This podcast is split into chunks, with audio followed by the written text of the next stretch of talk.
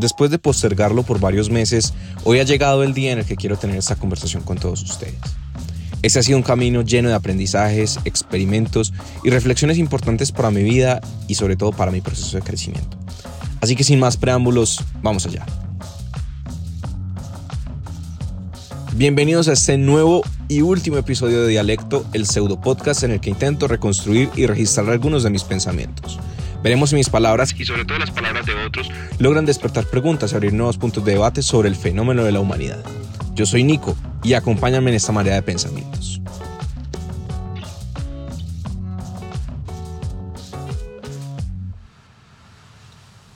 No sé si es extraño, pero para este último episodio quisiera terminar el camino por el principio.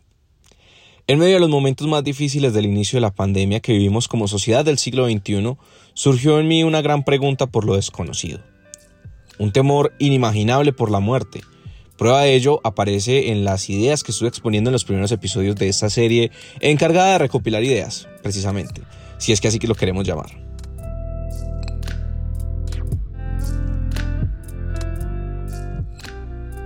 Durante estas fechas hubo una idea en mí que marcó mi accionar y que hoy, casi un año y medio después, sigue haciendo mella en mis pensamientos. History has its eyes on you. La historia tiene los ojos puestos en ti.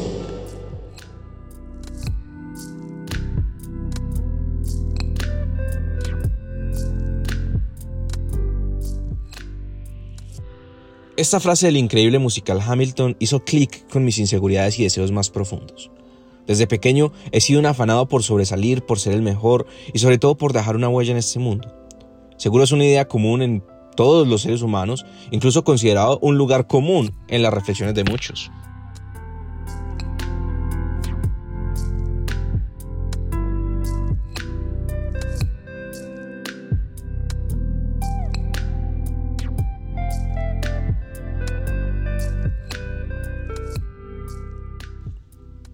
En cierto sentido, la especie humana y cada individuo, debido a la conciencia de su corto paso por el universo, sueña permanentemente con la inscripción de su nombre en la eternidad.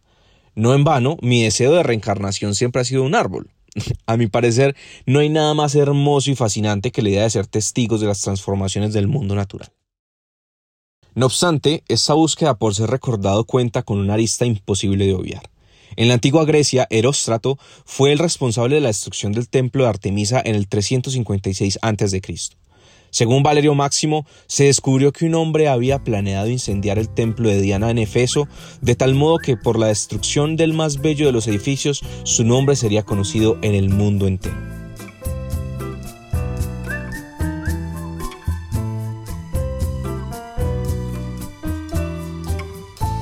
La historia humana ha estado repleta de personas que sueñan con ser recordados a toda costa, como el caso de Heróstrato.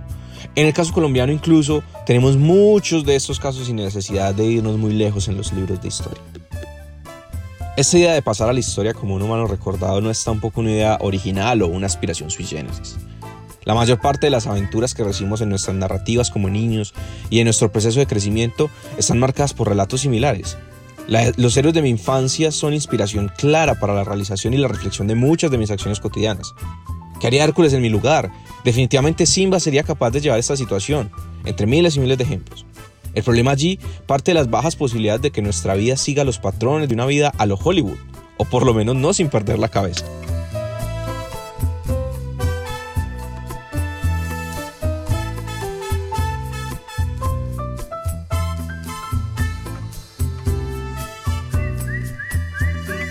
Es por esto que hoy, en este último episodio, este cúmulo de polvos cósmicos que es reconocido como Nicolás, cree que no hay nada malo en soñar ser un nombre más en la lista de los grandes humanos que han pasado por el universo. Pero de nada vale permanecer en los libros de historia cuando no permaneciste en los corazones de aquellos con los que puedes disfrutar el tiempo de tu existencia.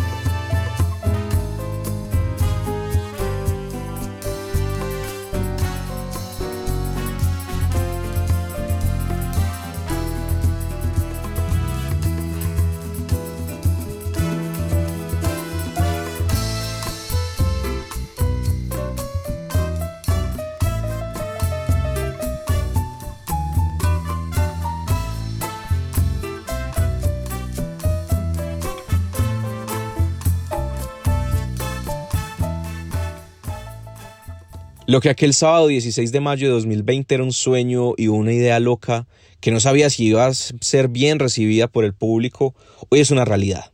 Es muy curioso que este año ha sido un tiempo de recoger cosecha, de sueños cumplidos. Este ha sido un viaje de emociones intensas, reflexiones seguramente demasiado profundas y existenciales, como de esas que es mejor no tener cuando uno no quiere tener dolor de cabeza, pero que me han servido para encontrar algunos elementos de mi lugar en el universo. Durante estos meses he intentado ser lo más honesto posible a la hora de traerles mi proceso de pensamiento por medio de estas palabras y eso para mí es lo más bello. Esta ha sido una carta a mi yo del pasado y del futuro simultáneamente. Ha sido un manifiesto por mi amor, por el aprender y por la capacidad de sorprendernos con las maravillas conocidas y con los inmensos interrogantes que tenemos como especie y como individuos. A ustedes gracias que han hecho parte de este camino y que han participado activamente con sus palabras. Créanme cuando les digo, y sin ánimo de asustarlos, que usualmente presto más atención a sus palabras de lo que pareciera. Gracias por ser pensadores y pensadoras en este mundo convulso lleno de inmediatez. Para mí no hay nada más hermoso que recibir comentarios y preguntas sobre los episodios de lo que en su momento no fue más que una grabación en mi cuarto. Quisiera contarles que aquí no termina mi paso por este mundo de lo sonoro. Quienes me conocen saben que adoro estos formatos, así que los invito a que me sigan en mis dos nuevos proyectos. Por un lado, mayoría simple. Este es un talk show en el que de la mano de mi gran amigo Sebastián Carvajal nos sentaremos a arreglar el país entre conversaciones con jóvenes de diferentes sectores geográficos e ideológicos. Así que les voy a dejar el tráiler en la descripción y Esenciales, que es un programa de desparche dedicado a la belleza de la música en donde hacemos recomendaciones y reflexiones seguramente innecesarias a la hora de disfrutar una buena canción. También les dejo por acá el tráiler.